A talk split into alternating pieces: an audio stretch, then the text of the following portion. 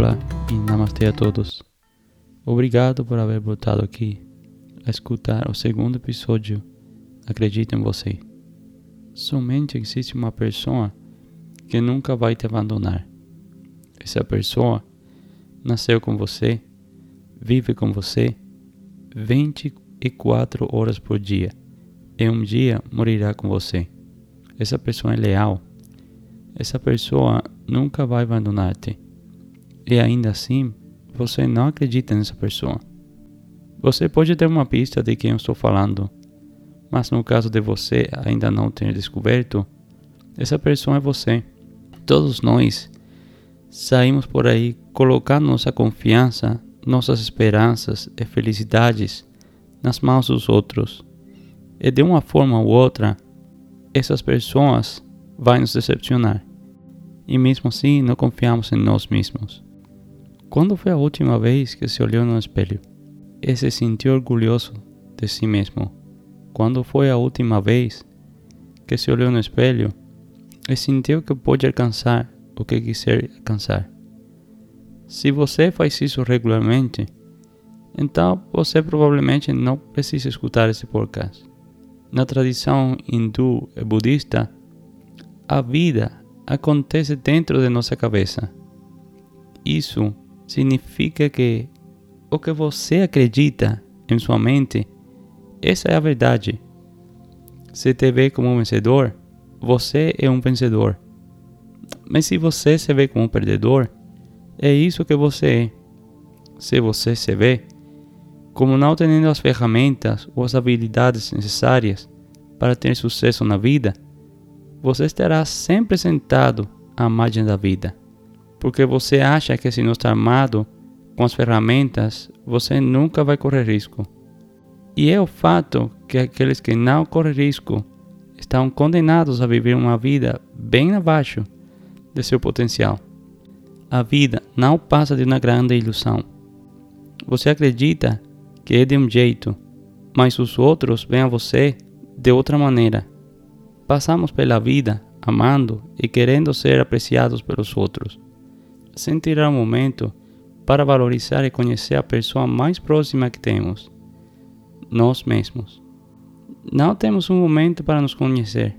Poucos de nós fazemos um inventário de nossos defeitos e nossas virtudes. Você realmente sabe quem você é?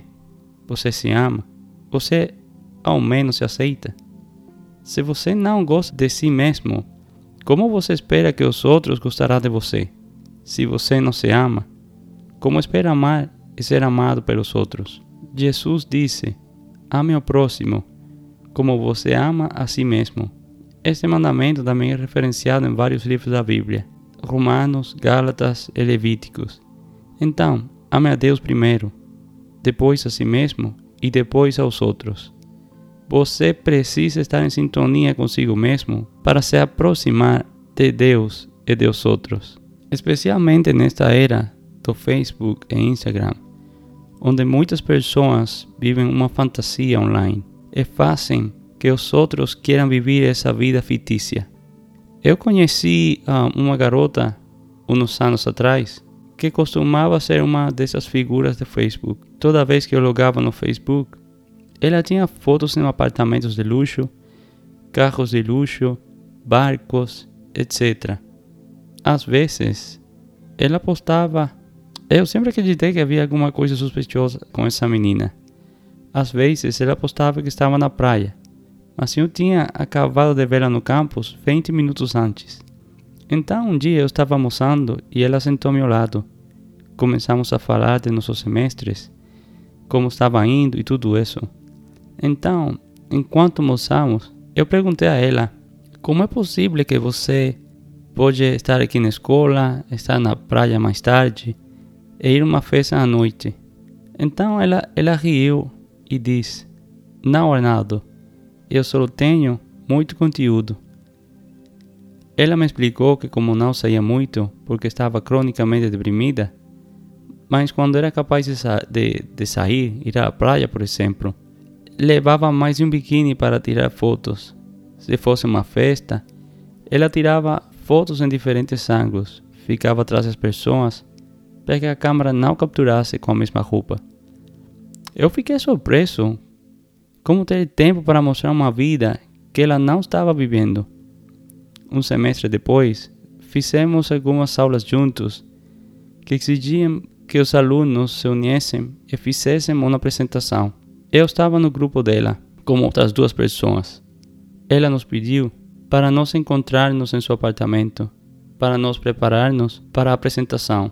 Eu fiquei surpreso ao ver as condições, ela, as condições em que ela vivia. Era oposto do tipo de vida que ela fingia viver online. O apartamento estava uma bagunça. Pano jogado em todo canto. A cozinha parecia como se uma bomba tivesse explodido. Minha amiga estava vivendo uma vida dupla. Uma que era desejada envidiada por milhares de pessoas pela internet, e uma verdadeira que ninguém conhecia. Muito antes da era do Instagram, dos influencers e da internet começar, muitas pessoas já estavam criando esse mundo de fantasia. Mas agora, as mídias sociais facilitam as coisas. Então, da próxima vez que você estiver sentado no escritório e ver uma dessas pessoas em Facebook ou Instagram, pare por um momento e pense que existe chance de que ela ou ele não tenha uma vida tão emocionante como eles estão fingindo ter. A experiência me ha demonstrado que a maioria das pessoas que vivem uma vida excitante estão tão focadas em desfrutar de cada momento que não importa documentar a experiência e compartilhar com os demais. E agora, meninas, deixem-me falar uma coisa para vocês. Aquela garota com o rosto bonito que faz os tutoriais uh, no YouTube não é perfeita. Ela é um ser humano que tive ou tem acting como você, que tem um dia de cabelo ruim como você. Aquela garota magra que inunda o Instagram com fotos em blazer, não é melhor que você. Cada ser humano é bonito à maneira do próprio.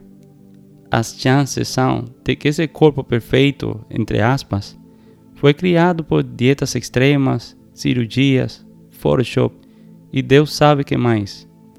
E permita-me dizer algo: existe uma coisa chamada tempo que tira essa beleza física. Olha sua avó Estou seguro que ela é muito bonita. Porém, agora ela é bonita de uma forma diferente. Não na forma em que talvez era quando tinha 18 ou 20 anos de idade. Desejamos as vidas, experiências dos demais, porque não somos satisfeitos com as nossas. Estamos sempre criticando, lamentando que poderíamos ser outra pessoa. E isso é porque não acreditamos que somos bons o suficiente para ter o que outro tem, ou ser criativos o suficiente para ter suas próprias inspirações, especialmente quando as pessoas que têm cerca não estão encorajando. Quando eu tinha uns 12 ou 13 anos, comecei a contar à minha família como um dia eu ia me tornar um profissional é uma pessoa muito importante. Lembro-me de como minha avó me dizia: Garoto, pare de sonhar. Somos pessoas normais. Ninguém em nossa família jamais foi para a universidade. Como você acha que um garoto de 12 anos se sente quando as pessoas ao seu redor não acreditam que ele pode realizar seus sonhos? Muito cedo aprendi o significado das palavras de Jesus. Ninguém é profeta em sua própria terra. Minha avó é uma mulher excepcional. Ela sempre me amou e foi muito fundamental para formar minha fé católica. Ela costumava me levar à missa todos os domingos. Eu tenho certeza que ela não queria destruir minha autoestima ou me fazer sentir inferior. Tenho certeza que esses comentários vieram de um lugar de amor e proteção. Naquela época, eu pensei, ela deveria ter sido a pessoa principal, torcendo por mim, ou pelo menos me encorajado a seguir meu sonho. O ceticismo de minha avó foi compartilhado pelo resto de minha família. com exceção de meus pais. Meus pais sempre me apoiaram.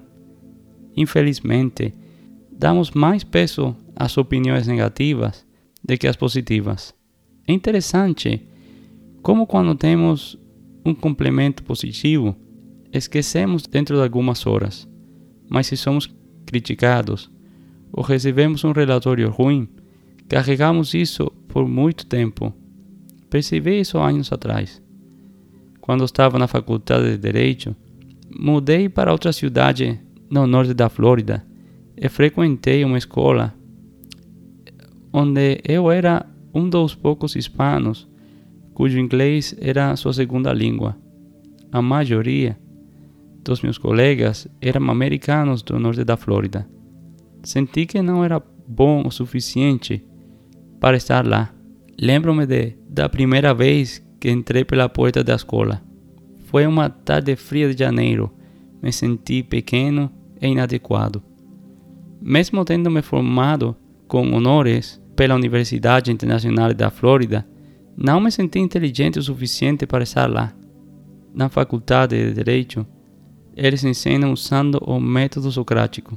A melhor maneira de explicar o método é ensinar através do questionamento. Os professores chamavam nossos nomes e os alunos tinham que responder às perguntas do professor. Recei a Deus todas as manhãs para não ser chamado. Eu não queria ficar envergonhado na frente de todas aquelas pessoas. Às vezes, eu sentia que não era nada além da bondade de Deus que me ajudou a entrar na faculdade de Direito. Muitas vezes, à noite, eu pensava que era só Deus me dando um gostinho de como a faculdade de Direito se sente. Não já que terminaria meu primeiro semestre. Estudei tanto, dei tudo de mim, mas as minhas notas não eram nem perto do que eu estava acostumado. Eu tinha certeza que não ia dar certo, mas eu nunca ouso falar. Quando voltei para o segundo semestre, fiquei chocado. Não vi alguns de meus colegas, alguns dos que eu achava muito inteligentes. Eu descobri que eles não passaram por algumas das aulas e foram dispensados da escola. Quando soube disso, algo mudou em mim. Eu percebi que eu estava lá por uma razão, que eu tinha a capacidade e que eu ia me formar. Senti que estava vivendo a vida que Deus me criou para viver. Também percebi que toda essa negatividade estava na minha cabeça. Em nenhum momento eu fui rejeitado ou ridiculizado por meus colegas de classe. Pelo contrário, muitos deles eram acolhedores e solidários. Às vezes passamos pela vida sentindo esse sentimento de inadequação, sentindo que não somos dignos das coisas boas que estamos experimentando.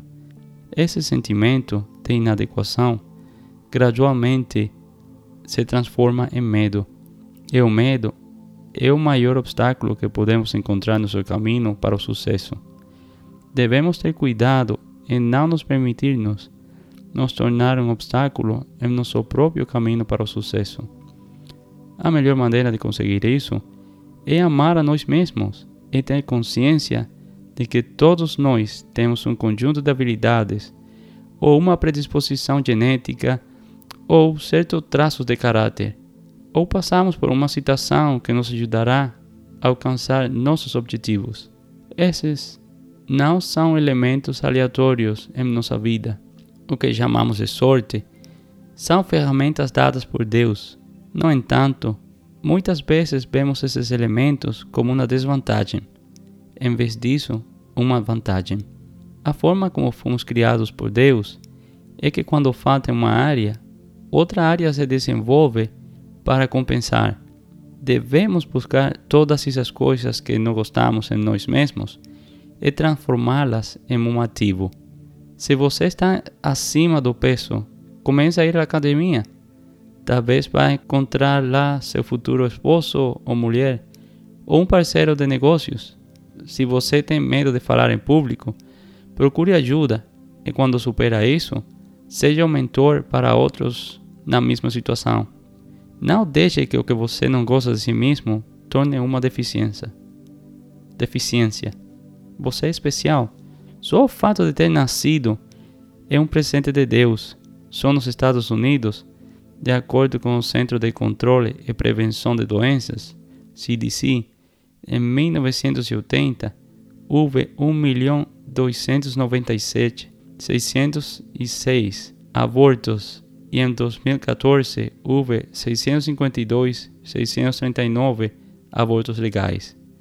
Se você nasceu durante a década de 1980, você estava em um grande risco de nem mesmo ter nascido. Então, se sua mãe e Deus foram gentis o suficiente para permitir que você nascesse, honre esse dom, respeitando e amando a si mesmo. Esse complexo de inferioridade não lhe trairá nada além de sofrimento. Não deseje ter vindo ao mundo de outra maneira. Você está desejando uma personalidade que não é sua. O pior erro que podemos fazer é querer ser outra pessoa. De certa forma, estamos tentando de ser mais espertos que Deus e críticos de Deus. Toda vez que pensamos ou dizemos que desejamos ser outra pessoa, estamos basicamente dizendo que Deus entendeu errado. Eu deveria ter sido mais alto. Minha pele deveria ser mais escura. Meus olhos deveriam ser mais claros. Eu deveria ter nascido nos Estados Unidos. Eu deveria ter sido filho de um bilionário. Toda vez que reclamamos, estamos criticando a criação de Deus. Não está dizendo que devemos nos envolver em nosso próprio casulo e sentir que estamos certos e o resto do universo está enlouquecendo. É bom olhar para os outros como uma fonte de inspiração, sem querer ser essa pessoa. O que é uma benção para algumas pessoas é uma maldição para outros. Muitas vezes só vemos os resultados bem-sucedidos e não nos preocupamos em olhar para a jornada que essa pessoa fez.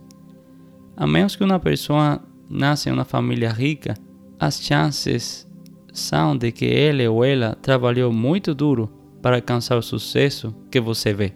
Você está disposto a trabalhar tanto?